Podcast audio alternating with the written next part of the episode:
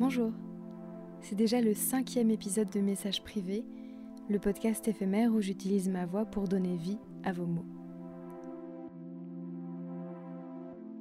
L'auteur du jour s'appelle Daisy. À 34 ans, cette jeune femme a plusieurs casquettes. Maman de deux enfants, c'est une ancienne infirmière reconvertie en illustratrice. D'ailleurs, elle a participé à un très chouette projet avec une centaine de personnes pendant ce confinement. La réalisation d'un carnet d'activités pour petits et grands.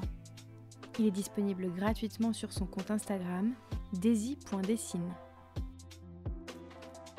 Habituellement, Daisy est résolument optimiste. D'ailleurs, ses dessins me font beaucoup rire. Mais hier, l'inquiétude avait pris le dessus.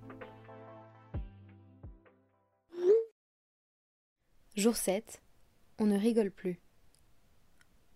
Aujourd'hui, j'ai compris.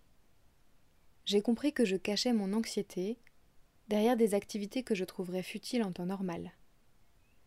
J'ai rangé deux fois mon armoire, trié les papiers par ordre chronologique, trié les photos, mois par mois, dans des dossiers bien rangés sur mon ordinateur.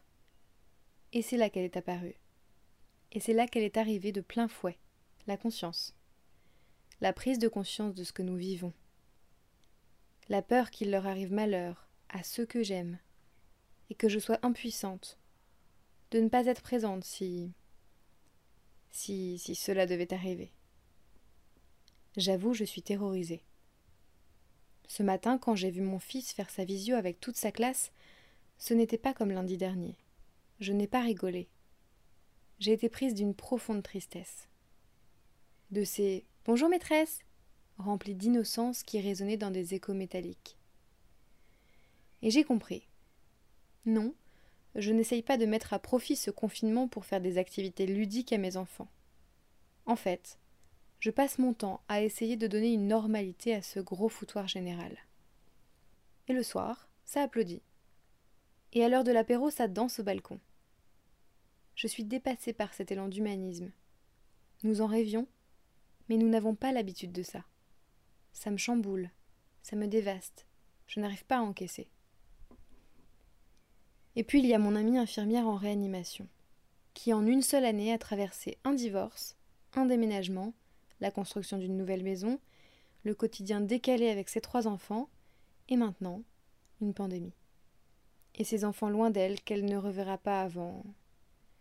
Avant quand Je suis à la fois soulagée, mais je me sens coupable de ne pas pouvoir faire partie de la réserve sanitaire, à cause de la fièvre de cette semaine et à cause de mon asthme. Alors je me rends compte que si je range, si je lave et si je trie, c'est pour ne pas penser, une manière de refuser cette réalité tellement violente. Je pense aux miens, je pense aux autres. Parfois j'ai un élan d'optimisme, et puis je me ravise vite, parce que même dans ces moments, l'humain est capable de rester méchant et vil. Ça m'a fait du bien de mettre tout ça à plat. Maintenant, je retourne ranger et laver. Prenez soin de vous, prenez soin de votre chagrin et de votre inquiétude, autant que de votre bonheur.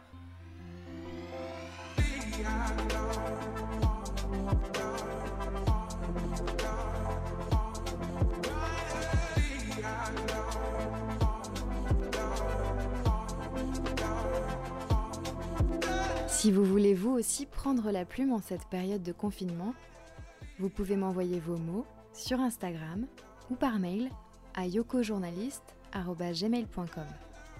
Et si vous avez aimé cet épisode, n'hésitez pas à en parler autour de vous.